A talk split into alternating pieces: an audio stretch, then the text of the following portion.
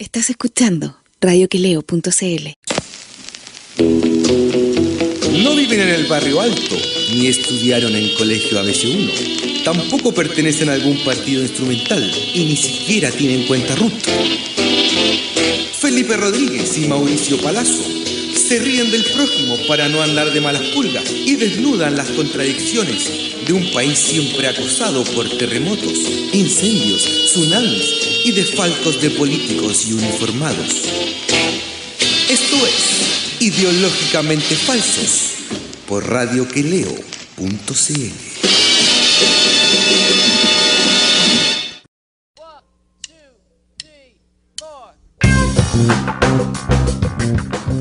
Chile, hola compañero, ¿cómo está?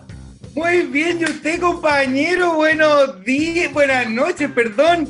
¿Cómo buenos días? ¿Usted cree que está en Japón? No, pero yo me vengo. Sí, pues. Eh, Estamos lejos, compañero. bueno, hoy día, hoy día me tuve que me tuve que levantar para poder volver a dormir siesta, weón. Entonces dije, ya me voy a, le- me voy a levantar a almorzar para poder volver a dormir siesta, weón, porque Ah, pero ¿cómo estás volviendo? eh, Tico, ¿no estáis volviendo bueno, a, a tu viejo hábito de la siesta de cuatro horas? lo había perdido. Lo Ah, había perdido, lo había perdido, pero es una sana práctica que estoy volviendo a recuperar, eh, Dios Sí. mediante. Dio, Qué bueno. dio y la FP mediante, porque hoy día dio, dio y, y- fue chileno hoy día. y dio fue chileno hoy día, compañero. Usted lo ha dicho. Hoy día Dios fue dormí, chileno. Dormí la mejor siesta porque dije, ah, el pueblo ha ganado y voy a tener unas luquitas que me salvarán hasta que llegue el septiembre. El La pueblo, que, el, pueblo, el pueblo que siempre eh, es abusado, hoy día tuvo como su, su veranito San Juan, pues, weón. Bueno, es un, es un triunfo histórico ah, y, y- y que demuestra que en una eh, realmente el pueblo tiene la última palabra o cuando el pueblo se pone de acuerdo y cuando hay, hay ganas se puede, pues, weón. Finalmente esto da esperanza a la gente. Sí, es verdad. Ayer, por ejemplo, no sé si, bueno, ayer yo sentí como esperanza con el, el caceroleo que como que estuvo en, en todo Chile, bueno, marcado el caceroleo por lo del 10% y lo de la del arresto domiciliario de Martín Pradena. Pero hubo- hay como una comunión que, no sé, me generó esperanza. Sentí como que pueden pasar cosas buenas en Chile, güey. Y para conversar sobre eso estamos con nuestro un amigo de la casa, pero no, más que un amigo, editor de, de economía de la última noticia, periodista, máster en, en- en- en muchas cosas. Ignacio máster en muchas cosas. Ah, Veo que leíste el currículum, weón. Máster en historia entretenida. ¿Cómo estáis, Juaní? ¿Qué tal? Gracias por Juan Juan Ignacio Ignacio Rodríguez, Rodríguez. sí, Sí, pues Juan Ignacio Rodríguez, un saludo aquí. Obviamente, a- pero los que lo conocemos le decimos Juani. Eh, sí, a la galería, a la galería cibernauta, a los amigos, a las pololas, a las amigas, a los que estén ahí conectados. ¿Cómo estamos, Juanito? ¿Cuánta gente nos debe estar viendo? No, bien contento, me, me sorprende un poco que me, que me hayan invitado, lo agradezco. Ustedes saben que yo soy de la ultraderecha dura Sí, y- sí, sí. no me voy a, no me voy a llenar la boca con el pueblo. Sabemos No. que suástica, duermes con suástica. Vengo saliendo de la reunión de Titanic y bueno, fue más bien un velorio.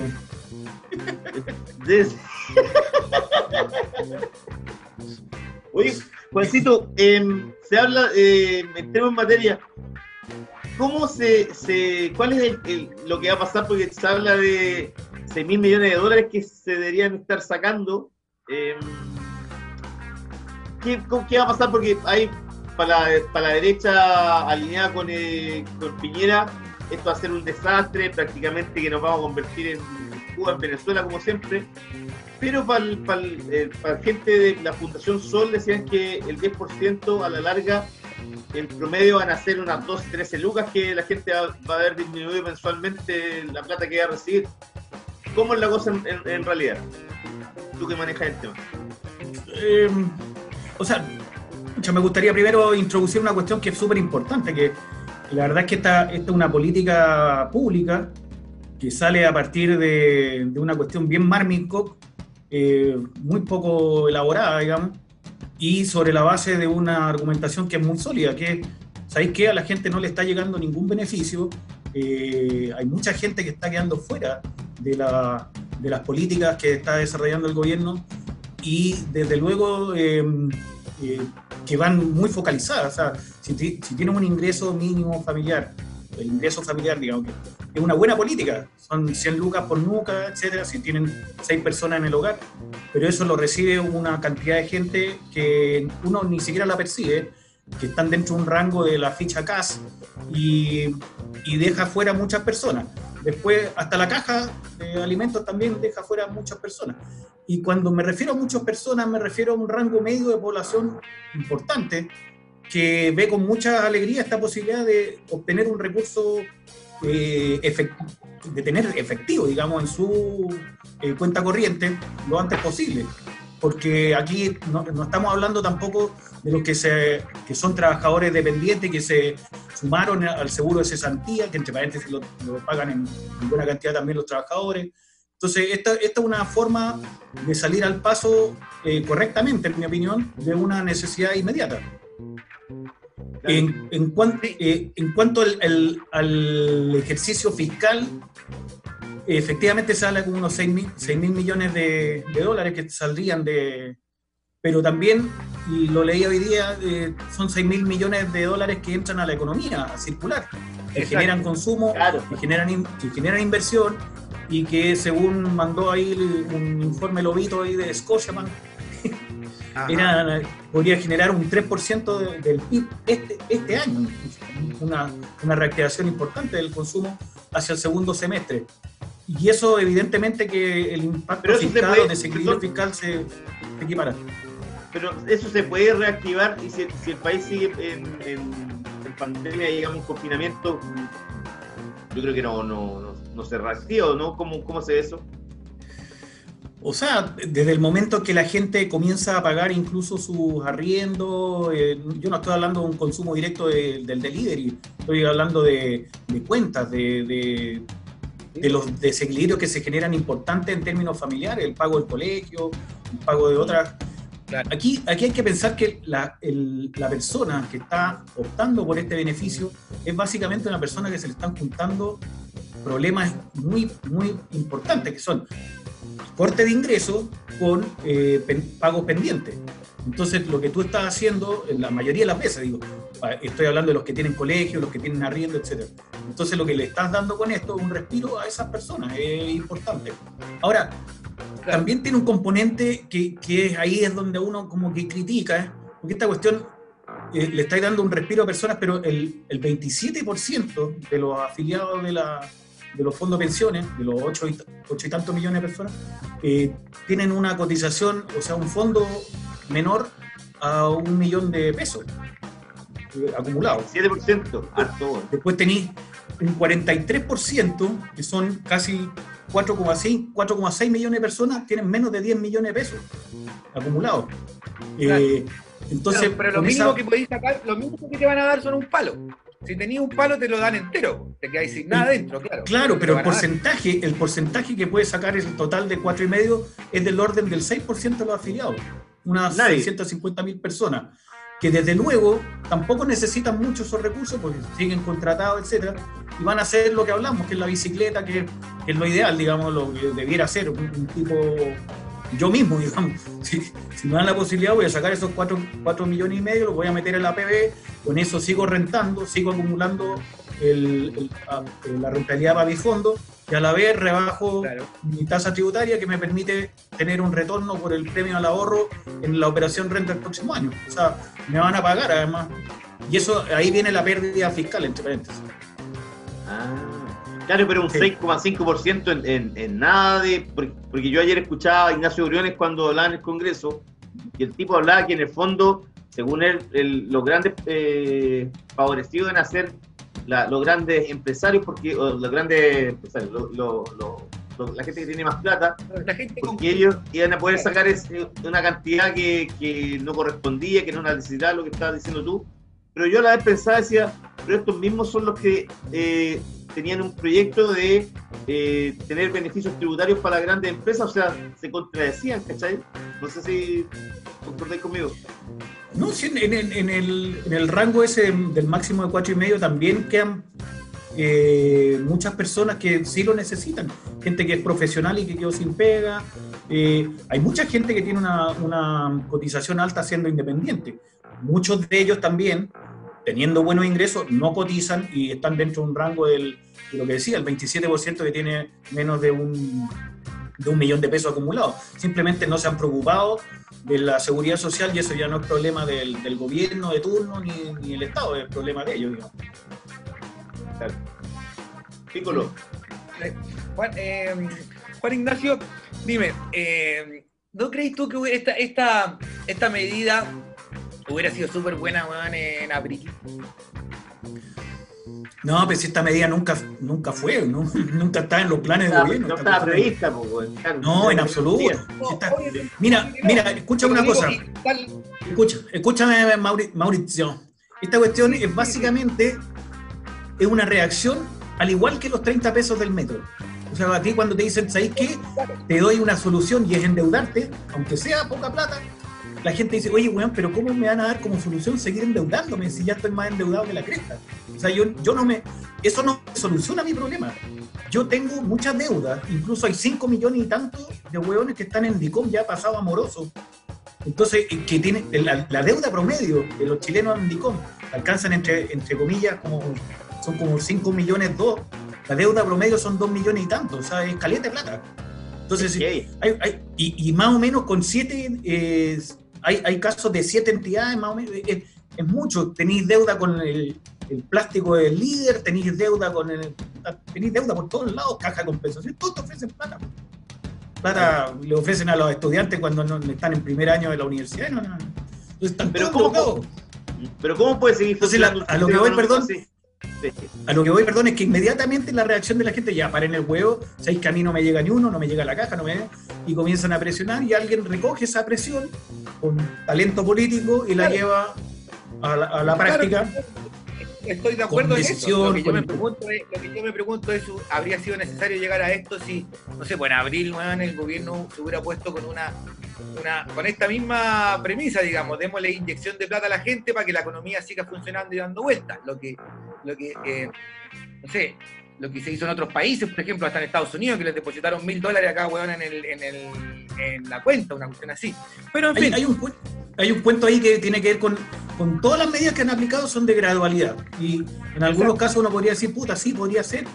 Y uno escucha el discurso económico, sobre todo, y dice, sí, en realidad está bien. Van agregando el, eh, el ingreso familiar, que la caja, que los préstamos, que la- los créditos con garantía de FOGAPE sí han sido de gran utilidad para muchas pequeñas empresas y medianas empresas, pero, te- pero tenéis que tener una serie de garantías, o sea, tenéis que, de partida, iniciación formali- formalizado de partida, una cantidad de años funcionando, un nivel de ingreso X, o sea, te- ya tenéis que responder a, a un tri- a un tinglado que mucha gente no lo tiene.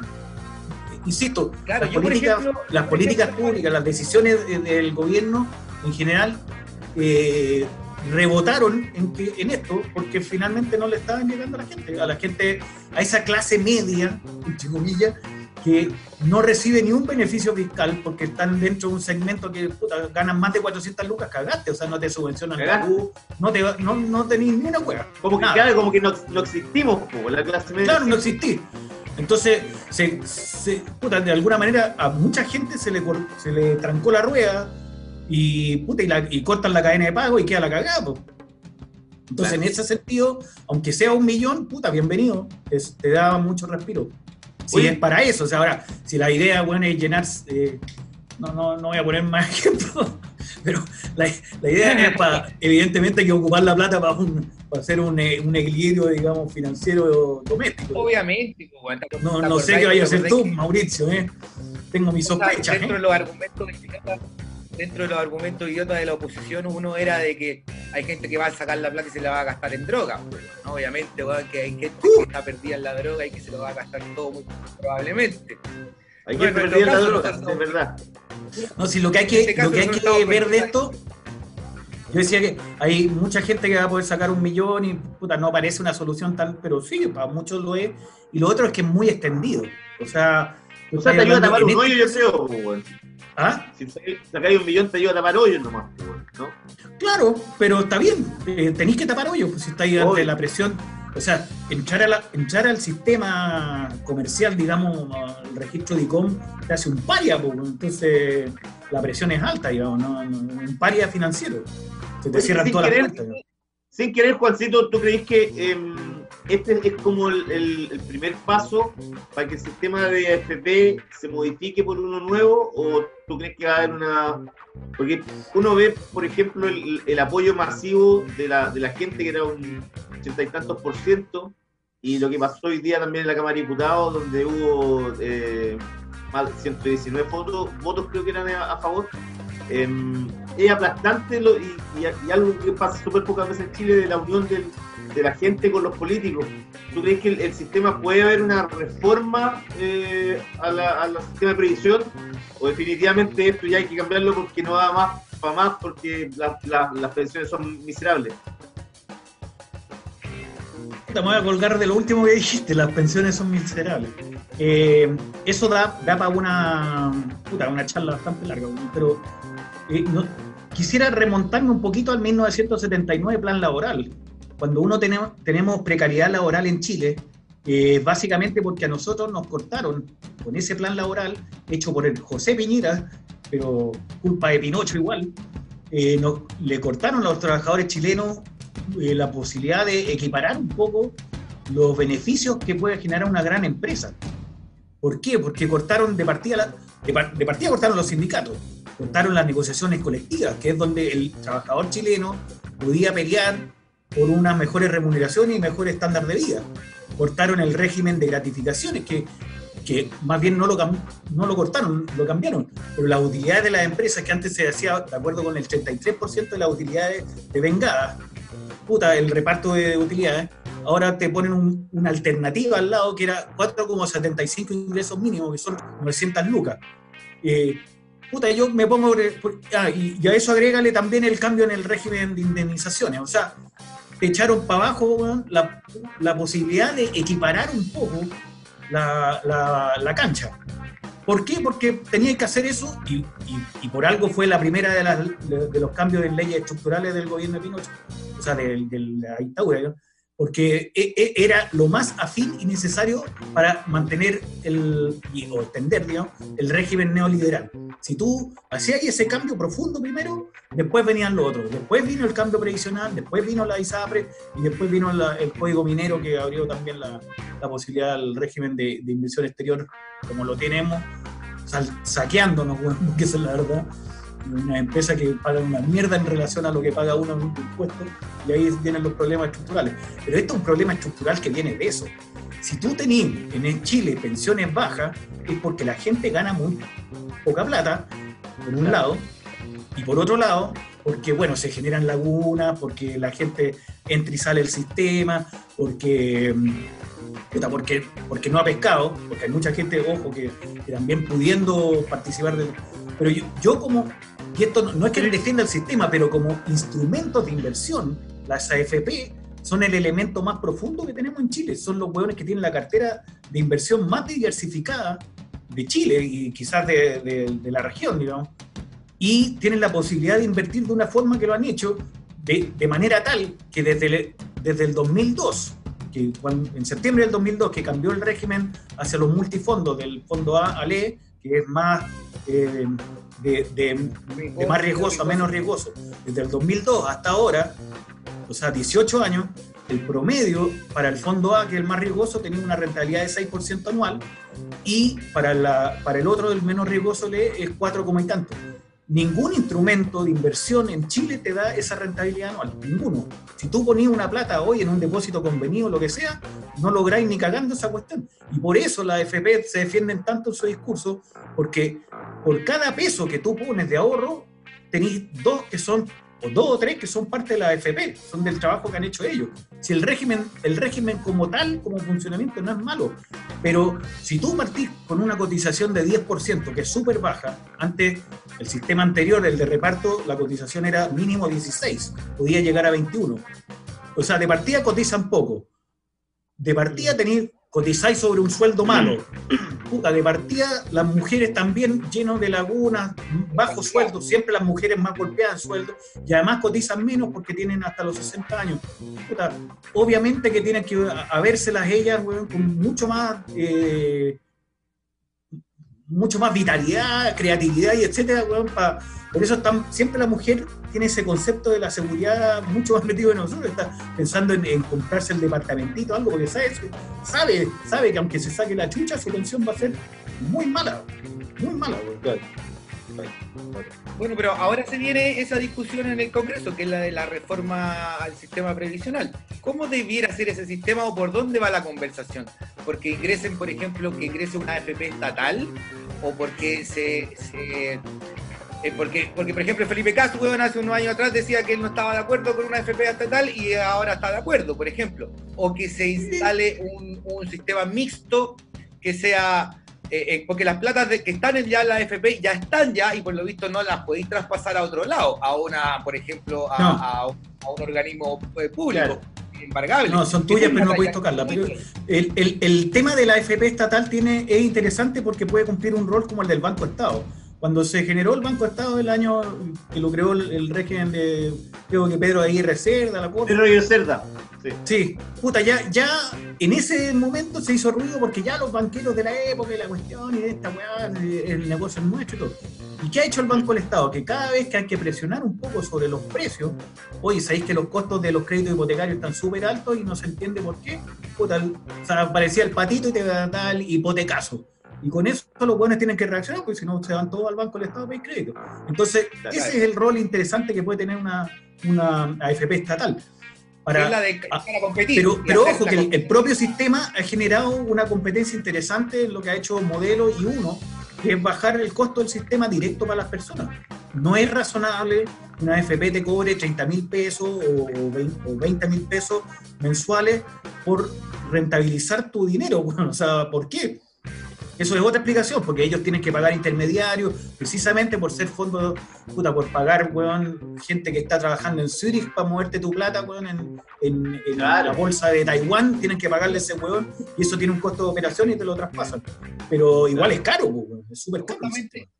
Justamente, esos de la FP1, por ejemplo, han sido los más abiertos y los que han mostrado la mejor cara. Han salido en los noticieros hablando de que nosotros vamos a entregar la lucas del tiro apenas nos pidan, estamos de acuerdo. No, pero, pero, espérate, que, no, contesté bien una, una cuestión que, que, que, también venía implícito en la pregunta anterior. ¿Qué, ¿Qué, es lo básico para mí de cambiar hacia el tiro? Uno, que el Estado te garantice una pensión digna y esa hueva no son, no son 130 lucas, ni 180, ni el pilar solidario. Tiene que ser más o menos 350 y para eso hay que hacer una política pública seria, que te signifique sacarle más plata a las mineras, más plata a los bancos. No puede ser que nosotros veamos todos los meses, todos los semestres, bueno, que los bancos ganan 6 mil millones de dólares, o, sea, o anuales. ¿De dónde, ¿De dónde sale esa plata? De nuestros bolsillos. Bueno, bueno las, compañías, mineras es lo mismo. Pues. Es lo mismo, es lo mismo. Y, y, lo peor es que, puta, no sé, veía el diario financiero y lo ponen titular así. Se pasaron, ganaron más plata que la chucha y bueno, ¿y de dónde sacan la plata? Bueno, el punto es ese, o sea, hay, hay recursos en Chile como para garantizarles a todas las personas a los que no han podido y a los que han podido lo han hecho mal, puta, una pensión mínima decente. Y no es tan, o sea, es caro porque por cada weón, en Chile se pensionan entre paréntesis unos 130 mil personas eh, anuales, no es tanto, pero todo eso hay que, hay que, hay que eh, darle la pensión todos los, todos los meses. Pues, si, si, prolongáis esos 183 mil por los 20 años que, le quedan de, vida, bueno, es bastante plata, digamos, no, no es poca. Pero sí, yo creo que eso es lo primero, una pensión mínima garantizada alta. Y lo segundo, es súper necesario aumentar la, base de cotización. O sea, la, ¿Y, el, impuesto a los súper ricos, porque estaba leyendo que, había, un, porcentaje que eran como 27 personas que eh, ganaban más de 600 millones de dólares anuales en Chile. ¿Cómo, ¿Cómo esa gente puede ayudar al que tiene menos? al más débil. A mí me parece que impuesto partida- más como. Siempre pongo el mismo ejemplo, pero eh, salió una noticia hace un tiempo, como hace, no sé, entre 5 o 10 años, que hablan de que el terreno más caro de Santiago queda en la dehesa, eran como 8 hectáreas y no pagaba contribuciones porque estaba pasando por predio, predio agrícola. ¿Por qué? Porque la weá tenía 8 vacas instaladas ahí y de quién eran? Del señor Mate. Entonces lo que primero que tenemos que, tendríamos que hacer aquí es hacer, hacer eh, juego limpio, eh, transparencia tributaria y, y- y tener una Contraloría fuerte. En Chile el cuarto poder puta, es la Contraloría y la verdad es que se escucha muy poco de estos hueones eh, limitando las- todas las facilidades que tienen, el- el- sobre todo el gran empresario, para eludir, porque muchas sea, la- veces no, la- no es evasión, misma- eluden, eluden con figuras el pago de impuestos. eh, claro, la- las- la- mismas figuras, por ejemplo, que tienen en lo- las forestales en, en el sur, que eh, dejó todo eso amarrado Julio Ponce Lerú también, porque no pagan nada, ningún tributo prácticamente. Por lo- Pues el, el- mayor ingreso fiscal que tiene Chile, lejos es el IVA, y ese lo pagamos todos. Todo lo paga la señora Juanita, digamos, como le gusta el hueón del O lado. sea, el, choreo aquí es, de- de- es total, O sea, no, es que sea un choreo total, es una, es una forma de, de evadir que, bueno, finalmente no agrega, digamos, eh, cuando tú tenés eh, una empresa que imputa todo lo, un hueón que es empresario y que imputa todos sus gastos hacia la empresa, lo único que está haciendo ah, por esa vía de la facturación de la benzina, de su camioneta, de sus cosas que ocupa para su empresa, eh, y, para su, y para su beneficio personal, es evadir, porque el weón no está usando la benzina, weón, para... Entonces después no, voy- no- ¿por, qué vaya a pedir, ¿por qué vaya a pedir una factura como te lo ofrecen en el supermercado, en cualquier compra prácticamente grande, y, y decir, bueno, sí, factura, factura. Si tenéis sociedad anónima, yo mismo podría hacer una sociedad anónima cerrada mía, y bueno, pido facturas para todo, después tengo que justificarlo. Si me llega a caer el servicio de impuesto interno, cago, pero la mayoría de las veces pareciera que pa- pasa recolado.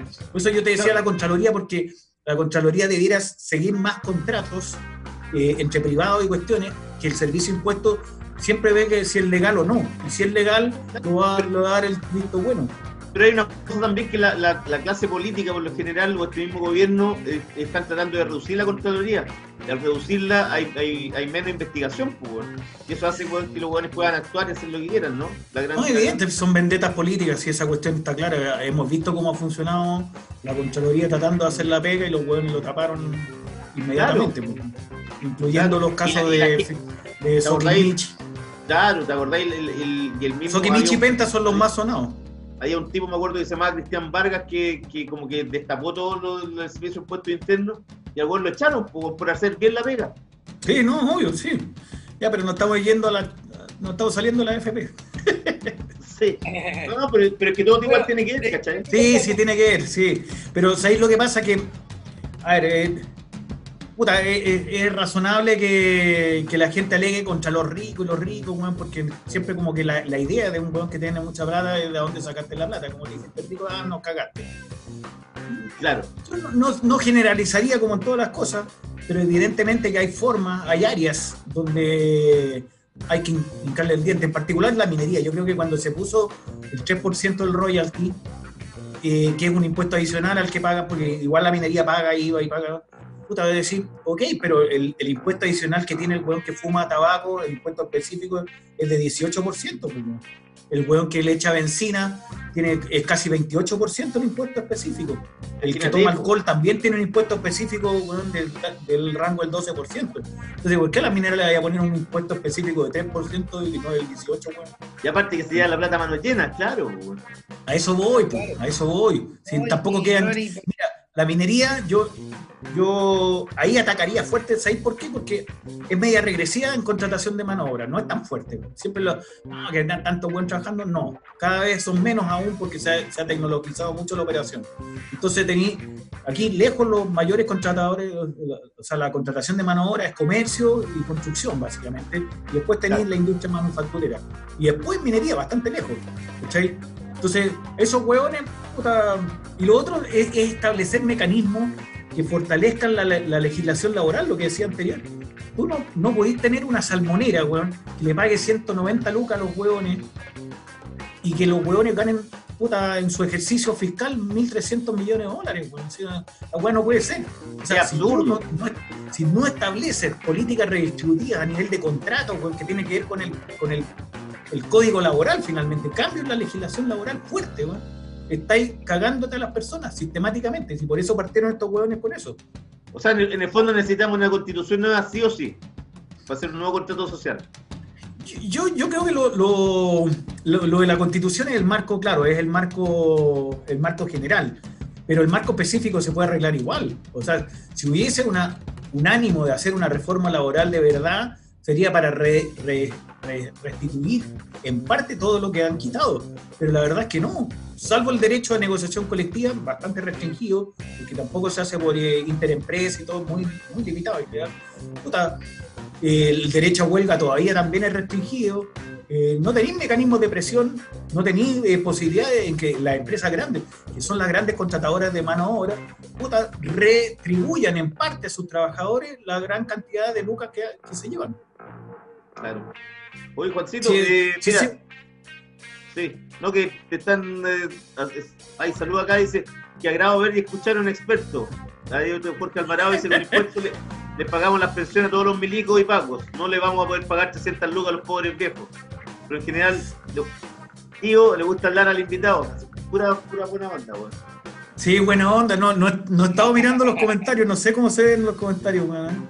Yo soy, me- soy muy ñurdo en esta weón. Me Pero metí nada, el eh, puta, ya no. no, Mientras no no haya más impuesto al alcohol, está todo bien. El impuesto al ¿Cómo no? alcohol. Pero si el impuesto al alcohol igual es Juan, un 18%, ¿cuánto es, Juancito? Sí, no, pues si los impuestos específicos son súper. Weón, una cajetilla de cigarro en rigor, weón, vale. Entiendo que como 3.400 pesos y la weá podría costar 800 si, si la- puro impuesto. Son formas de. Es razonable que esos impuestos no, no los inventó. o sea, de partida no son voluntarios, por algo son impuestos. Y esa es una, la primera categorización. Pero lo otro es que son bastante universales, salvo el del impuesto a los combustibles, que es un- una weá que se hizo acá para hacer un programa de pavimentación como el año 86, y de ahí, por supuesto, es propio los impuestos, lo pusieron y nunca más lo sacaron. Y nunca Claro. más lo sacaron. Oye, bueno, Ya, para, pues, para súper buenas Sí. noticias, para, para cerrar, súper buenas noticias, le va a llegar plata a muchos chilenos, eh, a Sí. excepción, digamos, de los papitos corazón, lo que también es buena noticia para muchas mujeres. Muchas mujeres, eh, es verdad. Eh, así que, puta, yo no sé, pues... No, pues yo te digo una cosa, igual. Mauricio, te digo una cosa, que no hay que descuidar una cosa, weón.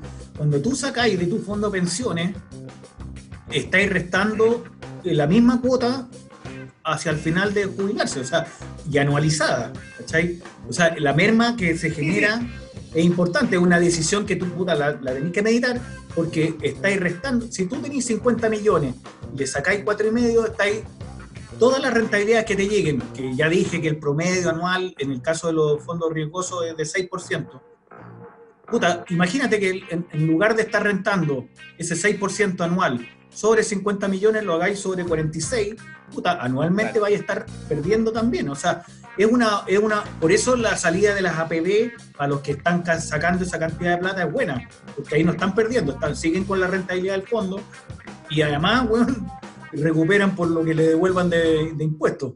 Eh, Exacto. No, esa figura está maravillosa. Yo creo que los que más ganan, weón, nuevamente, son los que tienen más fondos y los que tienen mejores rentas. Oye, Juancito, bueno, mu- mucha, mucha, muchas gracias, weón, por, el, por la conversación súper aclaratoria, weón. Ya, ya se nos va a pues, la compañero. transmisión. Así que, nada, cuando tengamos ahí ¿Cómo lo hacen? ¿Me cortan así nomás? Sí, ¿Cómo, ya, ¿cómo me corta? ¿Quién me corta? ¿La María José me va a cortar? la María José, sí. ¿Con qué vamos, Ya, gracias, María José.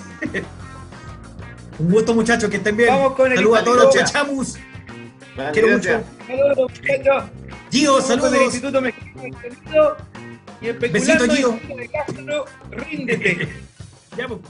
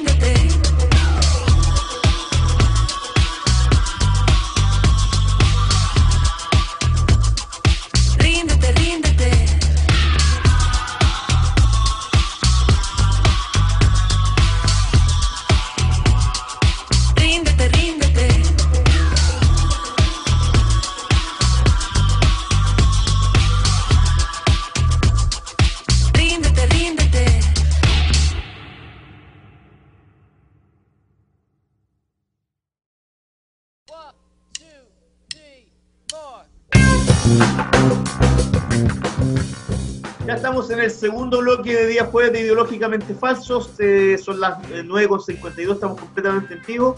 Y este día ha estado tan noticioso que tenemos otro invitado, algo que no pasa regularmente, siempre estamos con una sola persona por programa. Estamos con un periodista deportivo de larga trayectoria, conocido Fernando Tapia, que pasado en televisión, ahora está ahí en radio, ¿no? Entiendo, Fernando. Así es, en Radio Pauta. Hola Felipe, saludos a Mauricio, gracias por la, por la invitación en este día particularmente noticioso. Sí. Eh, te llamamos porque eh, tú eh, publicaste un libro, eh, Juego Sucio, el año 2016, con el, el periodista Francisco Sagredo también, donde hablaba más o menos de lo que pasaba con, con eh, la historia de Sergio Jadwe. Yo recuerdo también que después Gustavo Huerta también sacó un- una biografía de, de Sergio Jadwe. Em, Claro. Hoy nos encontramos con una noticia que te lo decía yo por, por mientras estábamos eh, conversando antes de partir el, programa, que parecía una pelea de, de narcos que em, Nivaldo Jaque, eh, uno de los más cercanos a, a Sergio Jadwe, fue eh, imputado por estafa reiterada, negocios inmobiliarios, por mil millones de, pesos, eh, por eh, un empresario Gabriel Mazú, conocido como el rey del plátano, que también tiene una historia, pero que es buenísima. O sea, acá apareció en, el- en el- la radio Bio Bio un artículo del, del tipo donde dice que, entre, entre otras cosas, él es ecuatoriano, pero se lleva como 30 años en Chile. Eh, su familia está ligada a casos de corrupción internacional. Eh, el padre murió acribillado por, eh, un familiar. Dice aquí que, Gabriel Mazú tiene autos de lujo, ha habido una casa de alto valor en los Barnechea y que incluso en un, cu- un cumpleaños una de sus hijas lanzó dinero desde el segundo piso de la casa. ¿Qué Y, eso- y a- y Personajes. además, y además está siendo investigado por el Servicio de Impuesto Interno por defraudarlo alrededor de dos- con 200 2.700 millones de pesos, que, Ah, bueno. que es una ci- cifra más alta que la defraudación de Penta. O sea, eh, Increíble, sí. Sí. Mira, yo no, no conozco el currículum del señor eh, Gabriel Mazú, la verdad. Recién hoy me estoy enterando un poquito de ese, de, de- de ese caso, del tema específico de este empresario. Lo cierto es que sí conozco un poco el, voy a decir, el prontuario de, de, Jaque, que en este caso es quien está apuntado por la justicia y por la Fiscalía de Alta Complejidad Oriente, digamos, que le está atribuyendo una estafa reiterada al negocio inmobiliario, en donde el querellante es precisamente Gabriel Mazú. Eh. Nivaldo Jaque fue el secretario general de la NFP en la administración de Sergio Jadwe. Ya con eso creo que digo bastante, ¿no? La administración más corrupta de la historia del fútbol chileno. Y Nivaldo Jaque es un personaje muy clave en lo que pasó en el fútbol chileno, en la NFP particularmente durante todos esos años, porque en ese cargo, en esa función, él eh, tenía muchísimo poder, era sin duda uno de los hombres, uy, los estrechos, o sea, uno de los colaboradores más estrechos de la administración de desde el propio Sergio Jadwe. Estaba muy al detalle de cada uno de los movimientos y particularmente de cada uno de los contratos que se firmaron a nombre de la NFP. Y él es apuntado directamente como el gran responsable de la debacle de Deportes Concepción. Esto es porque, y aquí se va repitiendo un poco el modo operandi, ¿no? Porque estaba leyendo un poquito del caso que lo vuelve a poner en el tapete noticioso, ¿no es cierto? Que es esta, esta acusación que le hace el, el, eh, empresario Gabriel Mazú. Y lo que dice Gabriel Mazú es que él lo contrató el 2018 como un gesto, como un favor, porque en rigor él lo conoce de mucho antes. Eh, lo conoce cuando Nivaldo Jaque trabajaba en la empresa de René Abumor, que es una empresa de factoring llamada Cobal. Ahí trabajaba Nivaldo Jaque. De ahí él se ¿René involucró Humor es pariente Ricardo Humor? el hermano. Ah, hermano, ya. El hermano, exactamente. Y bueno, ahí él en- comienza a, a- a involucrarse en el mundo del fútbol, porque usted sabe que los clubes de fútbol, las instituciones deportivas, las sociedades anónimas recurren permanentemente al tema de los factoring porque básicamente los bancos no le prestan, porque son instituciones deficitarias, son instituciones que cuesta que paguen y se pasan endeudadas, ¿no? Entonces Ajá. recurren mucho a los factoring. ¿Y, con qué pagan los clubes? Pagan con las cuotas futuras del canal del fútbol, que es el principal soporte económico de las instituciones deportivas futbolísticas en Chile. Y por eso se produce el vínculo primero de Nigaldo Jaque con el mundo del fútbol. Y él además eh, llega a ser accionista de Fuerza y Garra y Corazón, que es esta empresa que tenía la concesión de Deportes Concepción. ¿Y por qué digo que se repite un poco el modo de operandi? Porque él, mientras fue el secretario general de la NFP, no abandonó, no abandonó eh, sus eh, acciones y sus, sus cargos dentro de esa concesionaria. ¿sí? Estaba en los dos lados de la mesa, de alguna manera. Cuestión que es eh, absolutamente ilegítima, no está permitida por los estatutos del fútbol chileno, pero bueno, se hicieron tanta vista gorda en esa época que, que nadie advirtió este tema, nadie lo denunció, nadie fiscalizó, y él siguió operando. Y en el Fondo de Deportes Concepción, ¿por qué termina súper endeudado? Porque Fuerza y Garra Corazón le pedía préstamos a la NFP, y el que, el que pedía el préstamo era, por un lado, el Nigaldo Jaque, y el que autorizaba el préstamo era Nigaldo Jaque. Entonces el equipo quedó súper, ultra endeudado, exactamente, exactamente. Mirando Jaque Fútbol Club. Nivaldo Fútbol Club. Y lo cierto es que cuando desafilian a, a Deportes Concepción en abril del 2016, eh, lo hacen por una deuda cercana a 1.600 millones de pesos, eh, en donde evidentemente hay muchos documentos y particularmente uno que yo logré mm, pesquisar en una investigación que hice en abril de este año, que es muy claro, ¿no? que prueba la complicidad de Jaque en estas operaciones, en donde él autoriza un préstamo a, otra, a otro factoring, digamos para Deportes Concepción. Y él lo autoriza como secretario general de la NFP. Entonces, conscientemente, él sobreendeudó a Deportes Concepción. Después el club obviamente no tenía capacidad económica y fue desafiliado por esa razón. Y es por eso que es un personaje bastante odiado en la región del Biobío, ¿eh? porque la justicia no lo, no lo tocó. Y lo que pasa en esta situación del empresario Gabriel Mazú es un poco parecido, porque Jaque sale del fútbol, obviamente junto con toda la directiva de, de Jado en su momento, vive momentos muy difíciles, tiene que enfrentar juicios por parte de la NFP, de hecho, eh, los cuales nunca llegaron a puerto, nunca lograron establecer con, con- con- con precisión su responsabilidad en esta cuestión que uno no, no entiende por qué. Eh, y le pide el favor a alguien que ya conocía, que es este empresario Gabriel Mazú, que lo instala como gerente de su empresa. La empresa de Gabriel Mazú se preocupaba básicamente de la compra de activos de- en quiebra. Claro. Entonces, lo instala ahí básicamente para supervisar la acción de su equipo, de sus abogados. Y en el fondo lo que dice la querella es que Nivaldo Jaque se colude con estos abogados que tienen que hacer las compras para las ventas futuras sí. y termina eh, defraudando al propio Gabriel Mazú. Entonces ustedes se dan cuenta, un poco se repite la, la mecánica, ¿no? Eh, desde adentro se defrauda a una institución o una empresa en particular. Oye, pero Fernando- Nivaldo Fernando, sin duda es uno de los principales responsables, junto con Jadwe, junto con Mauricio Echeverri, junto con Oscar Fuente, Eso te iba a eh, decir, muchos Fernando, otros personajes del- de la debacle del fútbol chileno en su momento. A decir, ¿por qué, por ejemplo, eh, las personas que tú mencionas, por ejemplo, eh, Mauricio Echeverry, eh, bueno, el mismo Jaque, no, no, nadie, nadie cayó en la cárcel, nadie se sabe si ellos eh, restituyeron al- algún millón de los que han robado, de los cientos que robaron. Y, y yo siento que la, la- la prensa deportiva en general también los trató como en forma media condescendiente. No hubo muchas investigaciones, tal como la tuya, la de eh, Sagreo con Huerta, pero en, en rigor en, lo- en los, en los medios grandes no como que pasaron piola, diríamos. ¿Por qué Sí, pasó eso? absolutamente. Bueno, por diferentes razones, yo creo que, a ver, la administración de, de- de Sergio Jado fue, se blindó, se blindó mucho con muy buenos contratos, que efectivamente firmó buenos contratos. Ahora, yo creo que esos contratos pueden haber sido mucho mejores, mucho mejores, porque tú sabes que la sospecha que nosotros No, tenemos es que las prácticas que él eh, hizo, realizó, siendo vicepresidente de la Confederación Sudamericana, las trajo a Chile también. Esto de recibir básicamente los sobornos, ¿no? coima, para firmar contratos específicos.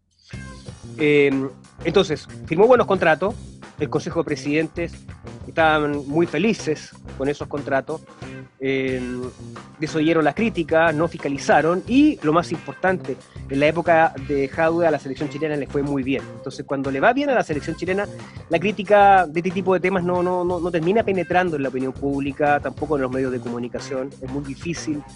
A mí me pasó, digamos, muchas veces, oye, esta sospecha, esta situación específica, preocupémonos de la pelotita, preocupémonos de la cancha, Chile le está yendo bien, ¿para qué vamos a manchar la, la- la historia? ¿Entiendes? Entonces, todo eso un poco eh, fue, fue sumándose eh, para que estos tipos pudiesen actuar con tanta, eh, digamos, impunidad. Y lo otro que es súper relevante, súper relevante, eh, hay dos fenómenos que ocurren en Chile en, en, en esta década, digamos, y que terminan generando una nueva ley que tiene que ver con, primero, el financiamiento ilegal, ilícito de la política, y dos, lo que pasó efectivamente en el fútbol, porque hasta el 2018 el soborno, la coima, el cohecho entre privados no estaba sancionado por la ley.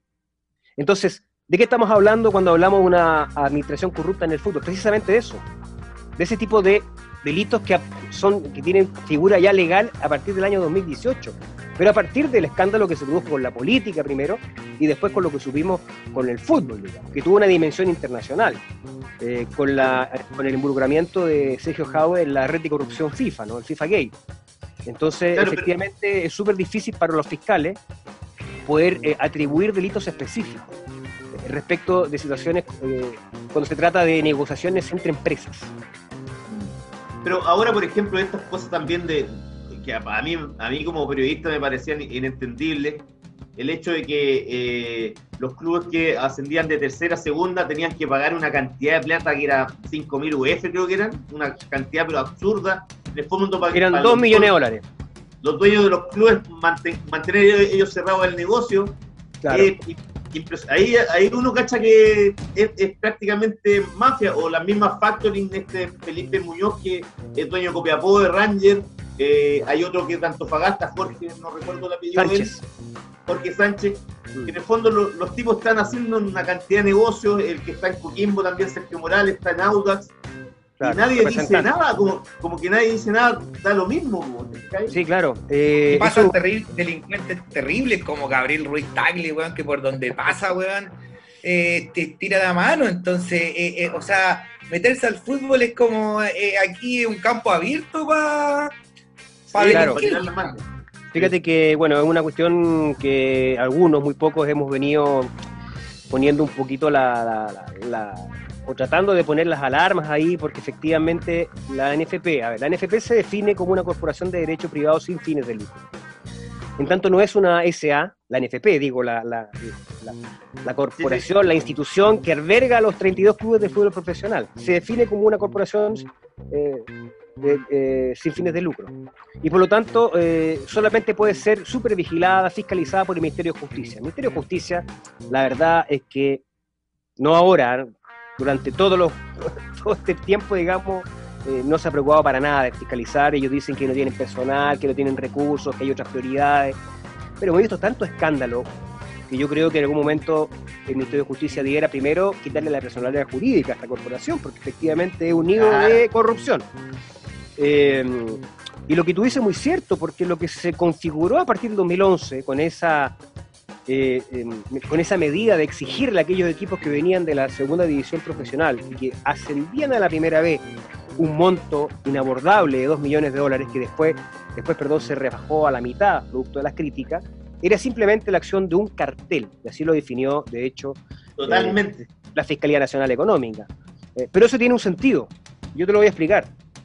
Aquí la idea era que los 32 clubes, es decir, los de la primera A y la primera B, primero salvaguardaran su capital humano, los pases de los jugadores, porque antes no existía la segunda división, se creó artificialmente la segunda división profesional, le llamaron. Antes era la, solamente la tercera división, pertenecía Sí. al fútbol amateur, entonces- a la ANFA. a la AMPA. ¿Qué pasa si un equipo descendía de la primera B a la tercera división y pasaba al fútbol amateur? Lo que pasaba es que perdía los pases de los jugadores, quedaban, los jugadores re- recuperaban su derecho, ¿me entiendes? Recuperaban su pase para sí mismos.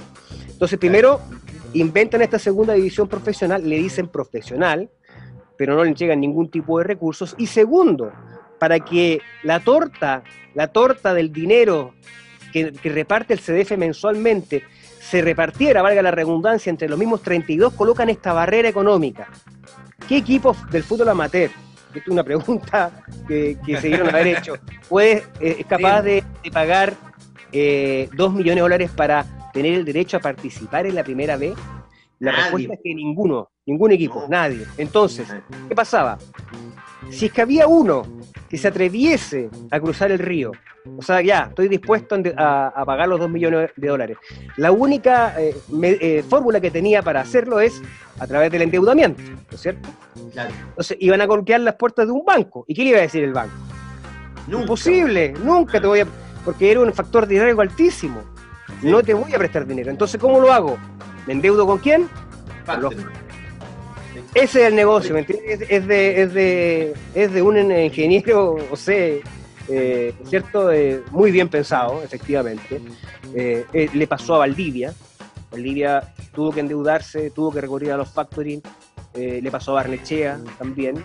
eh, pero esto es un círculo. Entonces, efectivamente, en un momento determinado hubo una reclamación ante la, hasta la, Fiscalía Nacional Económica intervino y finalmente se, de- se definió que una situación absolutamente irregular, lo definió como un cartel. Efectivamente actuaron como un cartel. Aquí la tremenda contradicción, uno siempre tiene que comparar a nivel internacional. Cuando un equipo chileno, por ejemplo, o cual- de cualquier país del continente, clasifica una copa internacional, llámese Libertadores, Sudamericana, lo que recibe a cambio de la Conmebol, que viene siendo el símil internacional de la NFP, es un premio económico. O sea, tú participas de la primera fase de la Copa Libertadores y recibes desde ya, sabes que vas a tener 3 millones de dólares para reforzarte, para crecer como institución. Aquí era todo al revés. O sea, tú hacías una buena campaña, hacías bien las cosas, eh, Te ibas filmaban. y te obligaban a endeudarte, pero a endeudarte con los factories. Y esa es la, pelea que está hoy, digamos, pendiente, porque yo veo que los dos candidatos a presidente de la NFP están vinculados por un lado con los factoring y por el otro con los representantes de futbolistas, que es el otro fenómeno creciente, que también se han ido comprando clubes, que también han ido adquiriendo muchísimo poder en, la- en el fútbol chileno, está el grupo Felicevich, que es el representante más poderoso del país, Eso te iba a decir también, ¿qué te parece a ti? A mí hay dos cosas, por ejemplo, Pablo Milad el otro día, esos, esos mails que aparecieron donde él hablaba con Jaude, tenían una familiaridad tal que se trataban de papá. que se trataban de primos. Pero No, eso pero por él, él también le decía papá, así como Milad le decía, oye papá, y bueno. Y lo otro que te iba a preguntar también, la, la llegada de, de, de Felicevich, que tiene prácticamente a, no sé, de, de el 60% de los jugadores chilenos. Además, se compró La Serena ahora. eh, ¿Eso cómo se va a manejar también? Porque también eh, ahí hay, hay eh, señas de, probable corrupción. Mira, eh, aquí el tema es que no está regulado. Sí, por eso es que es muy importante la intervención del Ministerio de Justicia. Ellos no hacen nada ilegal. Ahora, no todo lo que es legal necesariamente es ético. Entonces aquí la crítica que hacemos nosotros es que efectivamente hay un problema eh, claramente ético, hay un conflicto de interés permanente en el fútbol chileno. Segundo, que hay una urgencia para legislar. Tercero, que es necesaria una reforma profunda a la ley de sociedades anónimas deportivas, de hecho está estancada hace mucho tiempo en el Congreso. La intervención del Ministerio de Justicia es absolutamente necesaria. Y bueno, todas las medidas que tienen que ver con la transparencia. No sabemos, por ejemplo, quiénes son realmente los dueños de las instituciones. Por supuesto sabemos en Colo Colo, en Católica, en la U, porque son equipos grandes, digamos, y, y están más expuestos y es bastante claro, uno sabe quiénes son los principales accionistas. Pero hay clubes en donde tenemos algunas dudas. Tú acabas de mencionar La Serena. Claro, se dice que lo maneja Felicevich. Yo no tengo ninguna duda que lo maneja, pero en el papel son otros los que aparecen como dueños de los, o principales Pablo accionistas. Blanco.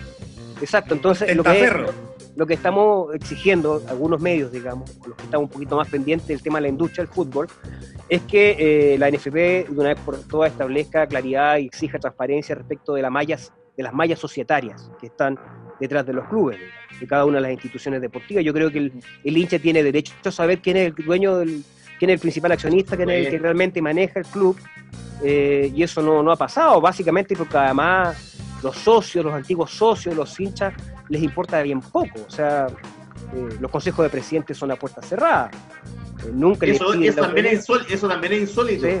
Y que no, no, So- no, no, pueden entrar los, periodistas a ver las reuniones.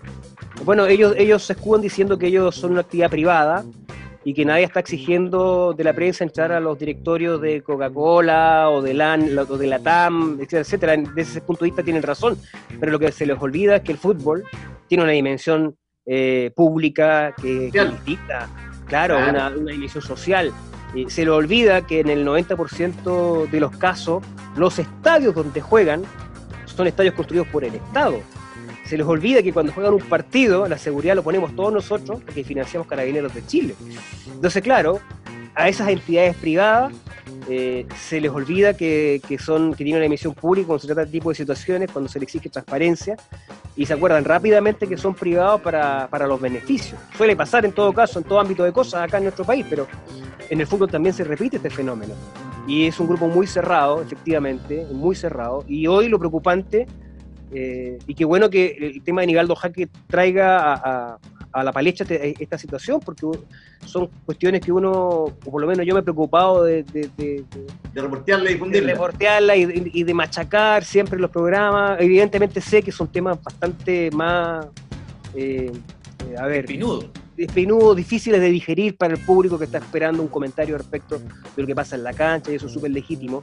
Pero yo entiendo que el fútbol se juega más allá que el rectángulo, digamos, y con 22 jugadores y los árbitros, y que hay una dimensión que supera eso. Es- y, y del momento en que que, se imagínate que- Sí. Ima- ima- Imagínate que, por ejemplo, yo veo, el, el- a mí me, me gusta el fútbol desde chico, eh, yo me acuerdo siempre los estadios llenos, ahora tú vas a un, partido, no sé, por la, última vez que cuando jugó Colo Colo con la Católica en marzo o a fines de febrero, no, recuerdo bien, había 15.000 personas, eso no puede ser, o sea, esta, esta, estos dirigentes igual han matado al fútbol, las divisiones inferiores nadie sabe cómo trabajan, los cabros, los seleccionados juveniles no juegan desde octubre, o está todo parado, es como un chiste.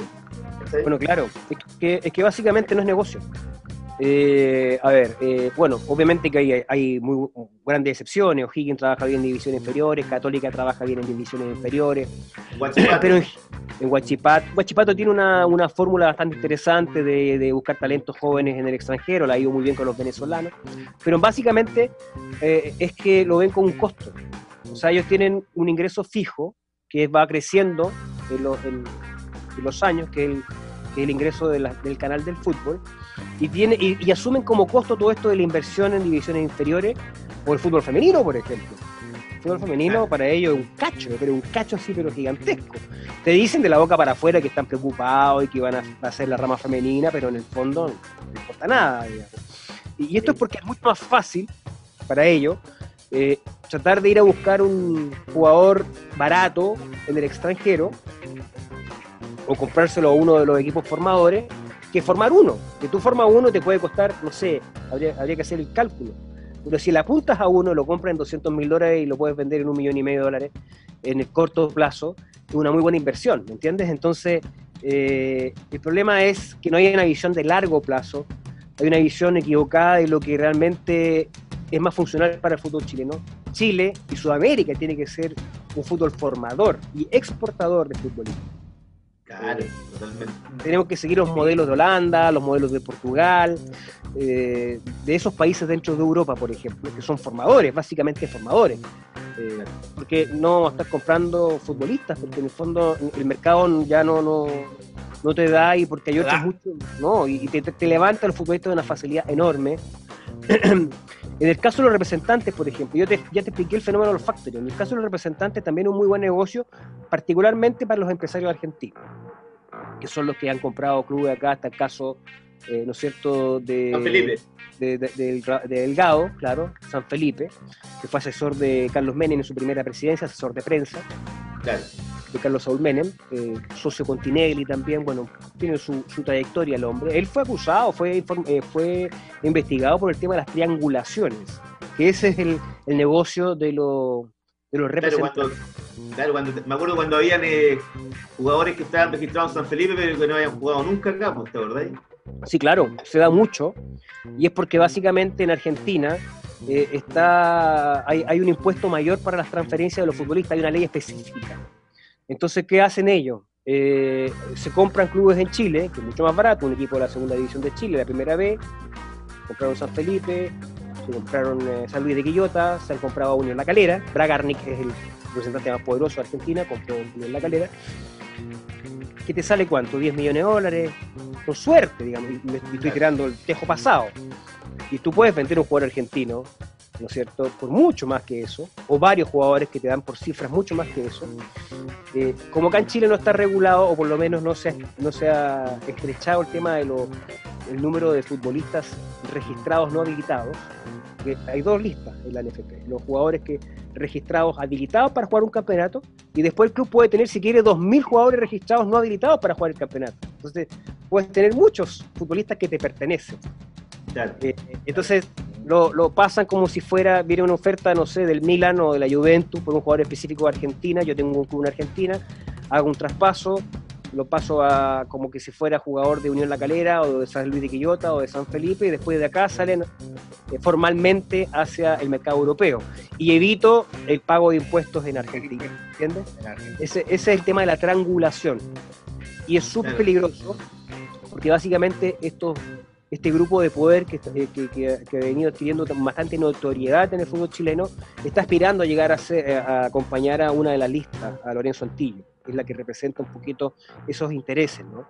Y es súper peligroso porque que los representantes se instalen con fuerza ya derechamente dentro de la NFP implica que nuestras selecciones están en un riesgo. Porque vamos a dudar siempre de cuál es el criterio con el cual se van a convocar los futuros futbolistas. Si el criterio va a ser estrictamente deportivo o el criterio va a ser usemos nuestras selecciones, todas las selecciones, ¿eh? la adulta, las diferentes categorías, la femenina, como una vitrina para vender, exactamente. Por eso el riesgo.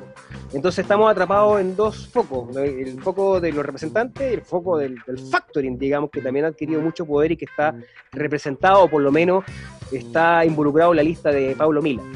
Es increíble, pero a eso hemos llegado, desafortunadamente. Oye, Oye, Fernando, disculpa, sí, dale. una última pregunta. ¿Qué te pareció la serie El Presidente sobre Sergio Jado? ¿Se quedó corta? ¿Estuvo bien? ¿Tú que cacháis bien el tema? Bueno, la vi completa. Bueno, a todo esto yo me, me hice muy amigo de Andrés Parra, que es el actor. Eh, Ah, buena. Él estaba, cuando él estaba grabando acá en Chile el año pasado, ahí por marzo, abril del año pasado, él, él leyó el libro que escribimos con Pancho Sagredo, entonces le ayudó mucho para construir el personaje. Entonces estuvimos conversando siempre a través de redes sociales y ahora hace poquito lo entrevisté para, para un Instagram Live, cuando, justo antes de que se estrenara la, la- la serie. serie. Exactamente. La serie parece entretenida, es para reírse, pero no deja de ser una ficción. Está basada en hechos reales, pero eh, es peligrosa desde el punto de vista que puede confundir a la gente que no conoce la historia de cómo fue la, el tema particularmente de Jaude. Creo que sí está bien explicado el fenómeno de la corrupción a nivel de la Comebol, de la FIFA, está bien explicado, o por lo menos la gente puede tener una idea más o menos cómo era la operativa, digamos. Pero en el caso del que es el hilo conductor, además de la serie Jaude, hay, hay varios hechos que están sobre representados, cuestiones que no, ocurrieron en, la realidad, pero hay que verlo con los ojos de una ficción, ¿no? una tragicomedia. Con esos ojos hay que ver la serie. Un acercamiento, efectivamente, al tema de la corrupción en el fútbol. Yo, yo, yo me entretuve mucho, me reí mucho más porque, aparte, el actor es extraordinario y, se acerca mucho al Jado real, digamos, en algunos gestos, en ah. la manera de hablar, todo eso, el chilenismo que le salió espectacular. Oye, para ir cerrando, ¿crees tú que pasará algo con el Nivaldo Jaque, que va a pagar con cárcel o tú crees que va, a liberar como siempre? En el caso de la querella de Gabriel Mazú, capaz que sí, porque la fiscalía le atribuye al menos una estafa por 300 millones. O sea, la, la, la, citación para el próximo 25 de agosto es para formalizarlo. claro. Eh, es para formalizarlo, por lo tanto, él ya estamos hablando de una cuestión mayor un tema mayor, digamos. En el caso del fútbol fue mucho más difícil poder pesquisar delitos, pero también tiene que ver con la decida de la, la, de la NFP, y porque como Deportes Concepción quedó en el suelo, recién ahora se están preocupando un poquito de poder tratar de hacer justicia con este tema. Puede que avance también, ¿ah? porque hay bastantes antecedentes respecto de la responsabilidad de jaque en la debacle económica y deportiva de Deportes Concepción. Yo espero que alguno de ellos pague, porque efectivamente son responsables de una época muy oscura para el fútbol chileno y, yo sé que la gente de Concepción está permanentemente preocupada de que estas cosas lleguen, o por lo menos eh, se haga justicia ¿no? en los tribunales y se haga justicia deportivamente y civilmente también, que se pague lo que el daño que se le hizo a Concepción particularmente. Digamos que hay otros clubes que fueron, que fueron también víctimas, pero que pronto pudieron eh, acomodarse con nuevos propietarios, el caso de La Serena, ya está dicho, el caso de La Calera, ya está dicho. Eh, ellos no tuvieron problema económico básicamente porque llegaron grupos económicos a, a, salvaguardarlos, digamos, o salvarlos definitivamente. El caso Concepción fue arrojado sobre el piso eh, y ha sido súper emocionante como los propios hinchas, los socios organizados, lo han levantado. Han sido ellos, ¿ah? eh, profesionales, jóvenes, abogados, periodistas, ingenieros. Gente que quiere el club de verdad, pues, no, exactamente. No, quieren, no quieren robarse el club. Exactamente. Y, ha sido súper espectacular porque, eh, bueno, hasta antes de que se suspendiera el fútbol, pero estaban yendo 15.000 personas al estadio. O sea, ningún equipo, salvo la U, Colo Colo o Católica, lleva 15.000 personas al estadio. Eso lo hizo Deportes Concepción. Es porque hay un, sentido de pertenencia, hay una mística impresionante. Yo creo que esto le va a servir a ser incluso más popular de lo que, de lo que ya era Deportes Concepción. Este porrazo que, se dieron con, con este vínculo lamentablemente que tuvieron con alguien que actuó derechamente eh, de manera delictual desde adentro. Claro, claro. Ya, pues Fernando, muchas gracias por, por, tu contacto y estaremos ahí atentos a ver si que nos puede ayudar con, con algún tema que sea relevante en términos futbolísticos y deportivos. Que esté muy bien. Perfecto. Gracias Felipe, gracias Mauricio. Y bueno, los invito a la gente que no ha leído. Juego Sucio se llama. Sigue en venta, así que. sí, está, tanto la librería todavía, ¿no? ¿Ah? ¿Está en toda la librería o no? Sí, sí. o, por, lo menos, mira, se consigue a través de internet. Así que no, ah, hay, problema. Todavía hay algunos números eh, ahí disponibles. Perfecto. Muchas gracias. muy bien.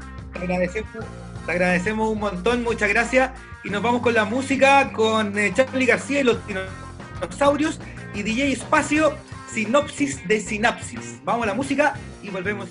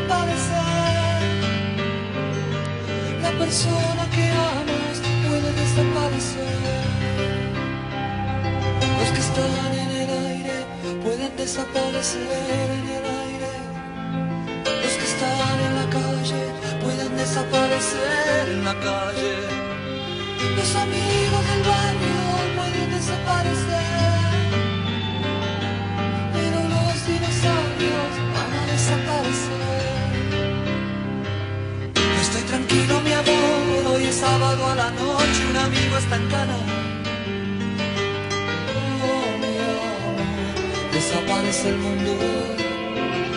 Si los pesados de amor levantó de ese montón de equipaje en la mano. Oh, mi amor, yo quiero estar liviano. Cuando el mundo tira para abajo, es mejor no estar atado a nada. Imaginen a los dinosaurios en la cama. Cuando el mundo tira para abajo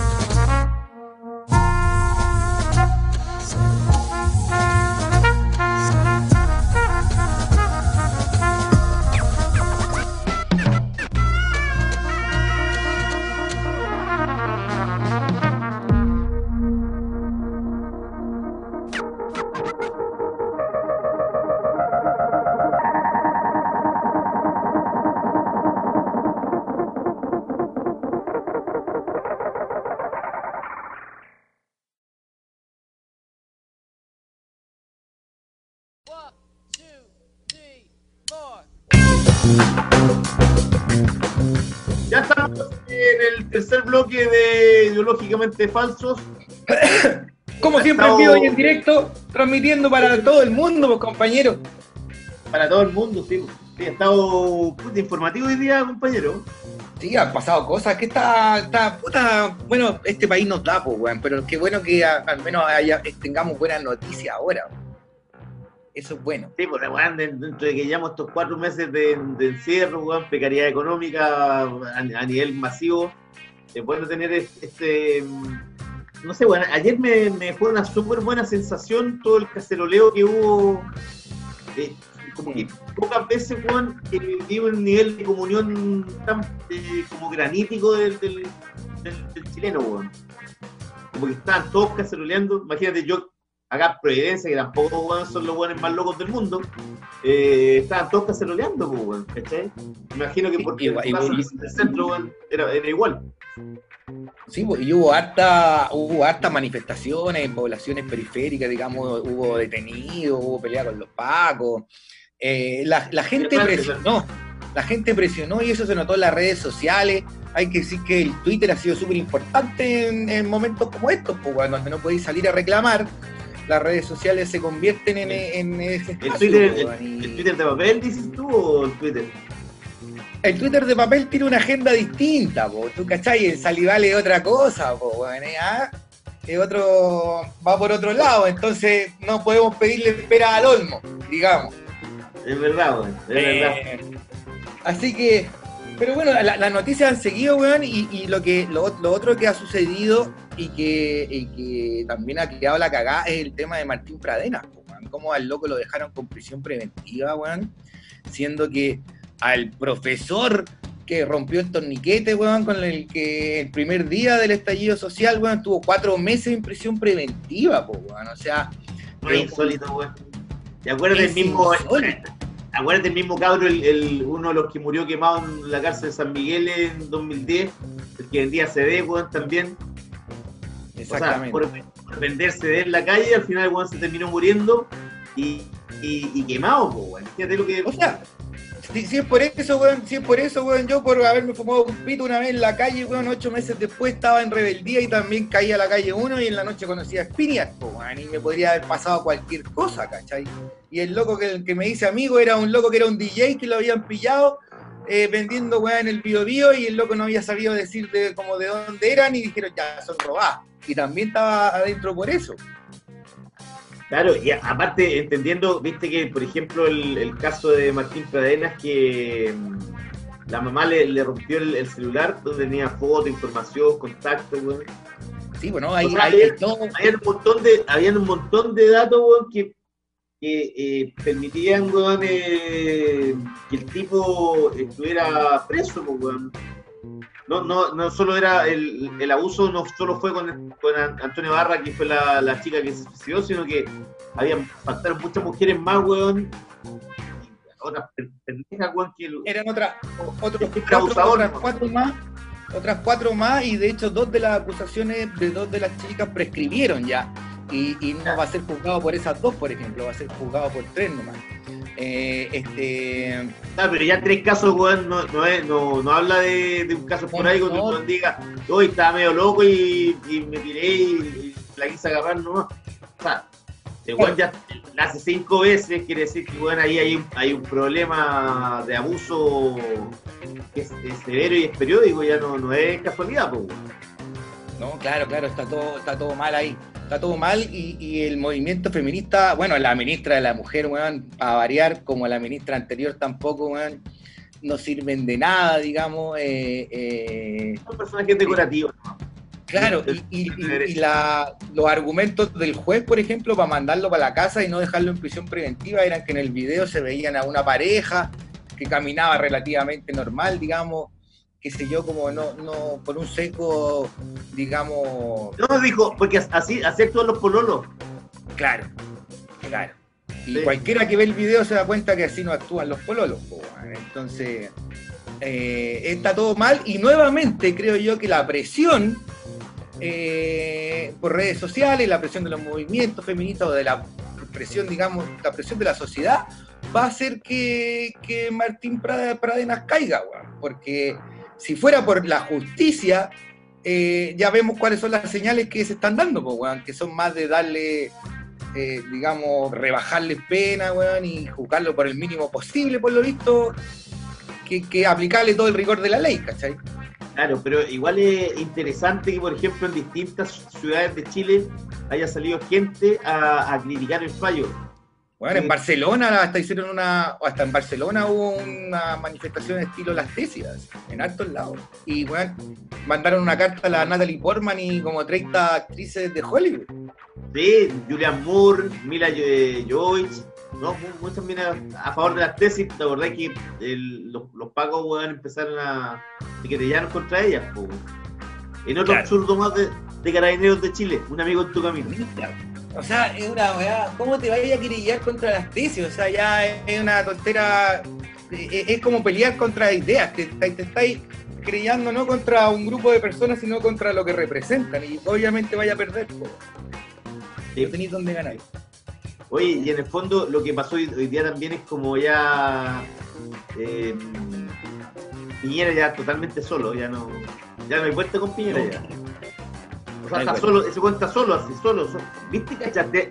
Ayer, por ejemplo, el tipo el- el- la- estaba tan entregado que el weón se fue de la moneda a las cinco y media de la tarde a su casa. Ajá. ¿Cachaste eso, no? No, no, no me cacho. O sea, el weón ya como que. Ya, weón, da lo mismo, ya, ya estoy- estoy- no me pesca nadie.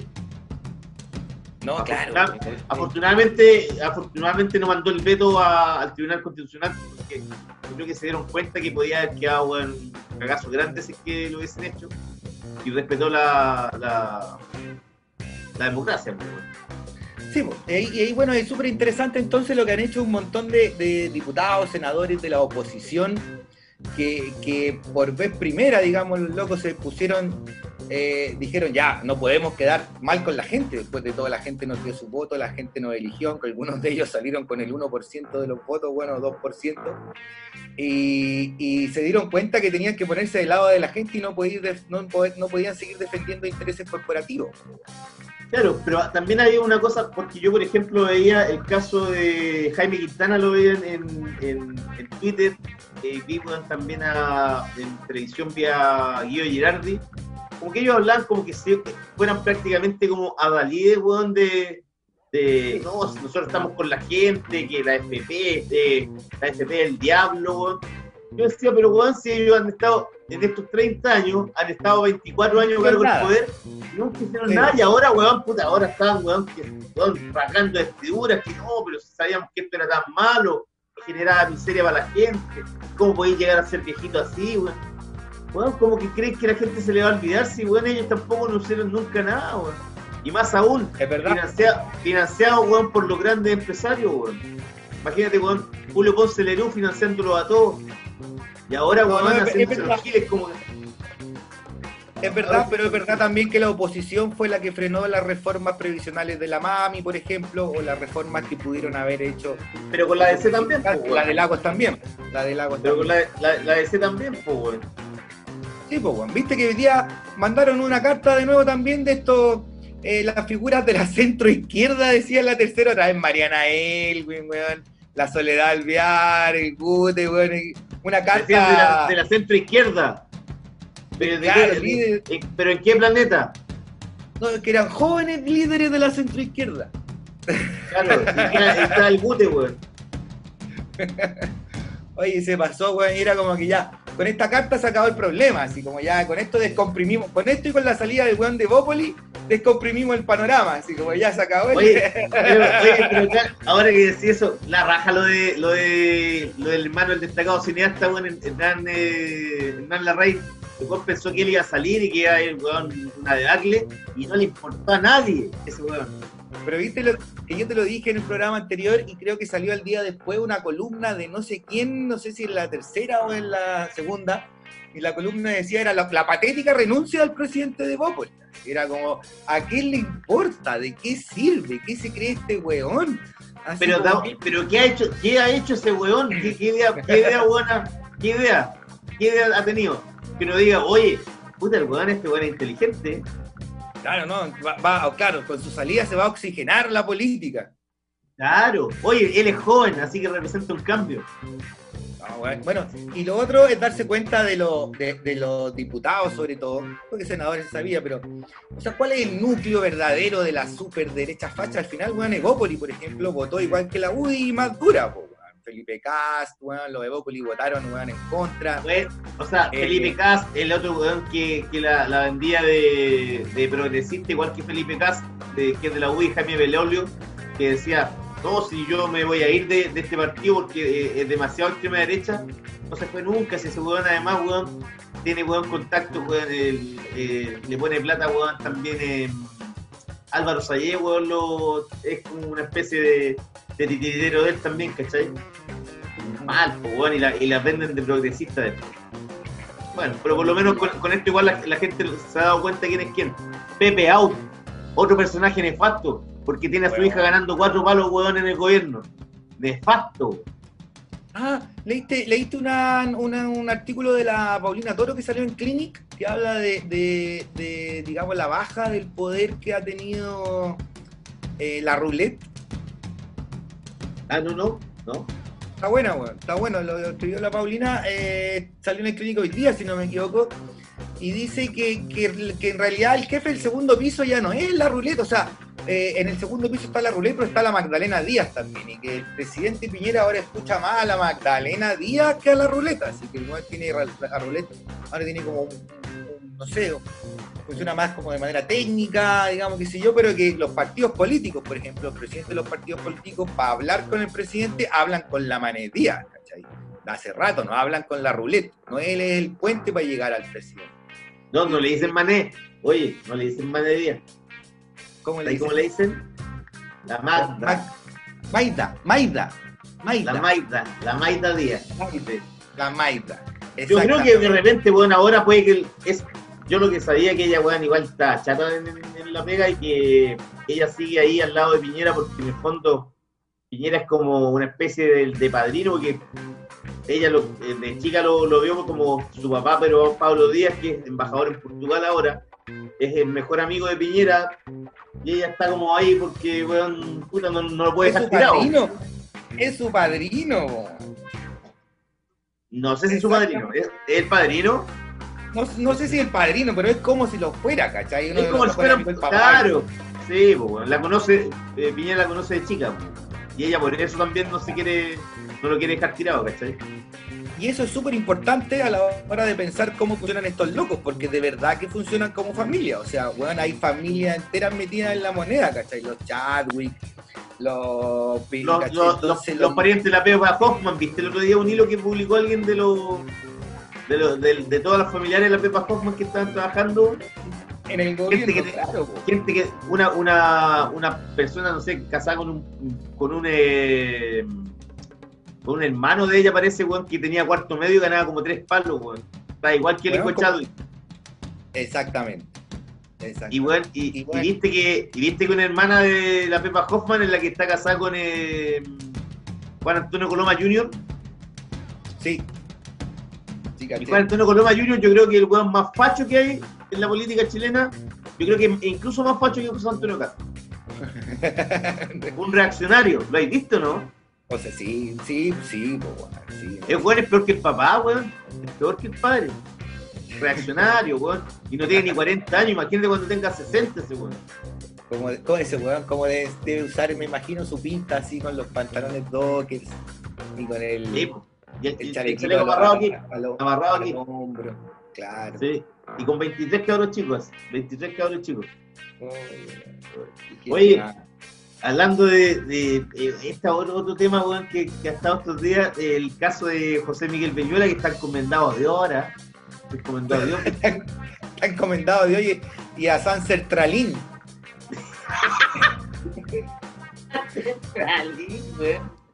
Porque estaba medicado, estaba con crisis de pánico, po, no quiere salir ni a la calle, parece.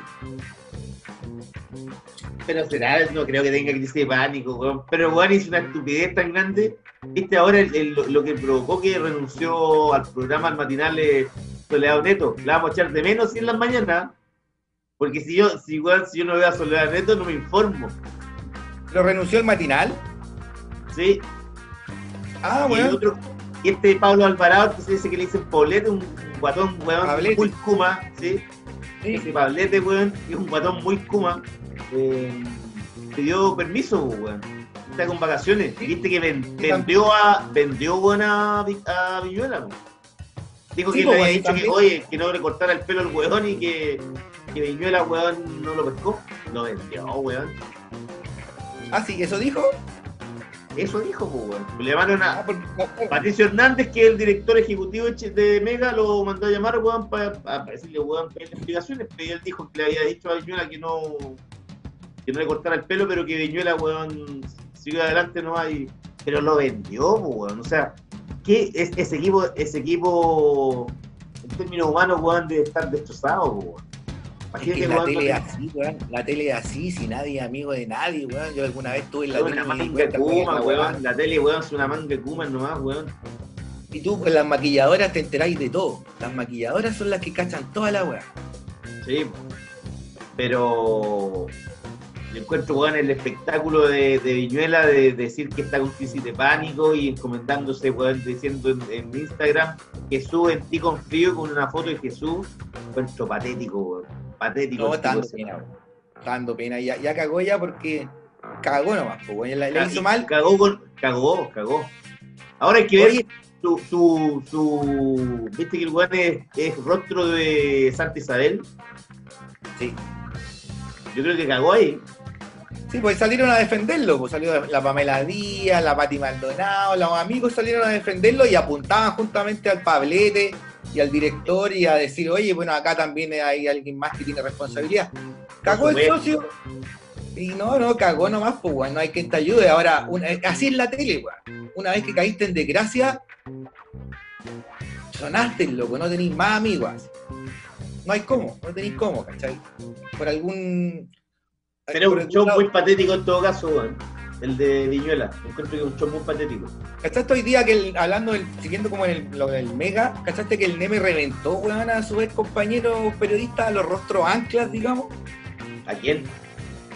Estaba hablando, no, no sé qué programa, no sé en qué programa en la mañana, y dijo que, que, que según para él, la- los periodistas que eran los rostros anclas, así como excepto la Soledad Neto que tenía algo, la Soledad Neto que tenía algo de opinión, el resto eran puros lectores de noticias nomás. Cuando le haya escuchado algo al Repening, decía hola Marichu, qué sé yo, así como No, eran pues, puros lectores de noticias y lo, y lo repasó así, pero lo hizo cagar. así. Es que, pero es que, weón, Marichu Sangrón y weón, eh, no sé, pues, weón. No. Más No, y bien, Repening es ultra facho, po. O sea, da lo mismo que sea facho, weón, o sea de izquierda, pero eh, gente que no se quema nunca, pues, weón. Yo no le he visto a Repening, no, no le he visto nunca una, una entrevista buena, así que uno diga, oye, ¿es bueno este weón? Buena pregunta, weón, rápido. Nunca, Nunca. nunca. Nunca, no. Pero a Neme nunca. tampoco. A Neme tampoco. El weón que tira la pista y Tampoco, yo tampoco, tampoco, recuerdo no. que haya apu- apurado a alguien, weón, o qué sé yo. Así, no, oye, ahí bien. En ese aspecto, weón, lo del Julio César Rodríguez es increíble, weón. ¿Cómo, finalmente un weón como Julio César Rodríguez llega y, está a la altura de la Alejandra Matus, ¿cachai? Como que al final los ponís cuáles son los adalí de los locos que han sido como la voz de la gente, la voz más sensata. Y tenía la Alejandra Matus, tenía un doctor, weón, en Twitter, ¿cachai? Y, y aparece ahí, tenía hasta la, la, la- la Ale Valle, weón, y Julio César Rodríguez. Ya, ya, ya, ya, dale, vaya, weón, ya te, ya, ya te, ya te, ya, ya te, no, wey, pues ya un no, wey, pues, weón. Pero si la. ¿Cómo no que no la Ale Valle, weón, la está rompiendo? Ah, weón? ya, y intelectual también. De la élite, No, güey. estudió en la universidad, estudió en la UPLA, pues, universidad Sí, pública. pues, pero ya, pero weón, no, wey, pues, weón. A ver, ¿cómo- ¿cómo, cómo comparar a Alejandra, a Alejandra Matus con Alejandra Valle, pues, weón? Obviamente, estoy. No, pues. Sí. pero- pero, pícolo. eh, digamos, cuando serios, la, Julio César como- Rodríguez, lo- Julio César Rodríguez, yo creo que, weón, gracias a él, el, el, el matinal de Televisión de la Raja. El otro día ¿Por marcó qué? 17 puntos, weón. Por eso, po.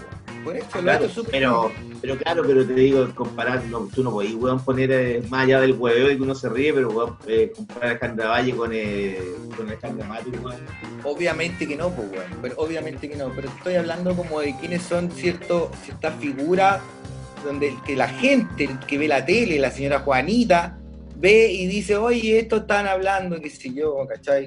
Que tienen Pero si exposición. Alejandra Valle no sale en la tele ya, pues, weón. Pero sale caleta en Twitter, weón, en los medios, weón, en, la- en las redes. Igual, Ah, pero weón, weón, igual. no tiene, el, no tiene el impacto además, no sé, weón, yo, weón, Obviamente que no, no, pues weón, la, la Alejandra Matu, weón, ha destapado weás, pues, weón, weá importantes, pues, weón, y lo sigue haciendo. Yo Alejandra Valle también, pues, weón, No, pero no, ¿qué, no. con, quién, ¿con quién durmió Daniela Chávez? Claro, lo otro son otra cosa, otras cosas ha destapado la, la- siempre me acuerdo de la portada más famosa, yo creo, de la de la Alejandra Valle, que es la guagua no es mía, po. La portada de No, eh. La de Miguel me acuerdo Piñera. que yo estaba ahí, ¿eh? sí, po, yo estaba ahí al lado de ella. Eh, mientras hablaba con el negro Piñera y trataba de sacarle la frase para el titular, pues, weón, a que el weón le dijera, bueno, vaya a reconocer a la guagua o no, porque la Carlita estaba embarazada, pues, weón, y el loco estaba con la Carlita, po. Claro. Y, y, y, weón, se daba vuelta y le daba vuelta, pero lo vaya a reconocer o no, y era un cágate la risa, estábamos los dos así, y igual le hablaba por el otro lado, y decía, pero ¿cómo la voy a reconocer? decía yo. Y, pero es tuya o no? Y vos decías, pero si estábamos separados y no sé qué, y al final el weón dice, ¿cómo la voy a reconocer si la guagua no es mía? Y ahí como. ¡ah, ah, Ya. La voy a poner en mía, ahí estamos. ah! listo. No, pues en, es- en eso, en, mira, en, en, lo que el, el- Opinología. la- la- las copuchas, opinología, Alejandra Valle ahí, weón, la mejor porque es lo que le encanta, pero weón, Y sabe políticos, papa, no, sabe cualquier papa. weón. porque le sabe gusta, papa. weón, pero en términos políticos no. Estoy de acuerdo. En eso estoy de acuerdo. Compañero, ¿nos vamos ya o no? Sí, van a ser como las 11 ya, así que está bueno. Estuvo Sí. bueno el programa, me gustó. Se pasó rápido, sí, weón. Se pasó rápido, muy bueno. Que quiere decir que entrevistado. estuvo muy buenos entrevistados, weón. Agradecimiento a Fernando Tapia, a Juan Ignacio Rodríguez, que estuvieron súper bien weón, con, con sus temas respectivos. ¿Con quién nos vamos, compañero? Nos vamos con. no, el Pure Hoffman dice. eh, Oye, sí, pues oye, weón, y, y démosle las gracias a todos los que han escrito, weón. Bueno, Don Chicho, Andrés Lobo, Francisco Núñez, Obviamente. Morales, po. Jorge Hoy Alvarado, la Andrei y la Marcelo L. Andrea Fuente, la, la Gio, eh, Marcelo, ¿quién más? Gio de la Torre. Eh, ¿Quién más está acá, weón? Jorge Alvarado. Saludos, Jorge, weón. Jorge de Concepción. Ajá. Sí, así que. Bueno, Delonte, que seguro está por ahí también, pero está, está piola. Sí, po. Sí, sí. Y nos vamos, compañero, con- con, dos, temitas, dos temitas bien arriba para, como este día ha sido un buen día, música para bailar, pues, compañero. Sabe. Excelente. po. Vamos con Disclosure y My High y Sonic Boom con Talking Techno. Oh. Talking Vamos, Techno. compañero. Un Cuídense, gusto como compañero. siempre saludarlo. Un gusto como siempre saludarlo y conversar Igualmente. con usted. Quiero que sepa que lo quiero mucho. Cuídese. Yo también, aliméntese compañero. Usted sabe, cari- cariño mutuo, compañero, y que sea un muy buen fin de semana para usted. Buenas noticias para todos. Cariño para la José también, que esté bien. Oye, Oye, y, y sí, y como siempre, y como siempre que se metan a radioqueleo.cl a leer los temas. Sí, Exactamente. Radioqueleo.cl, compañero. Ya chicos, suerte.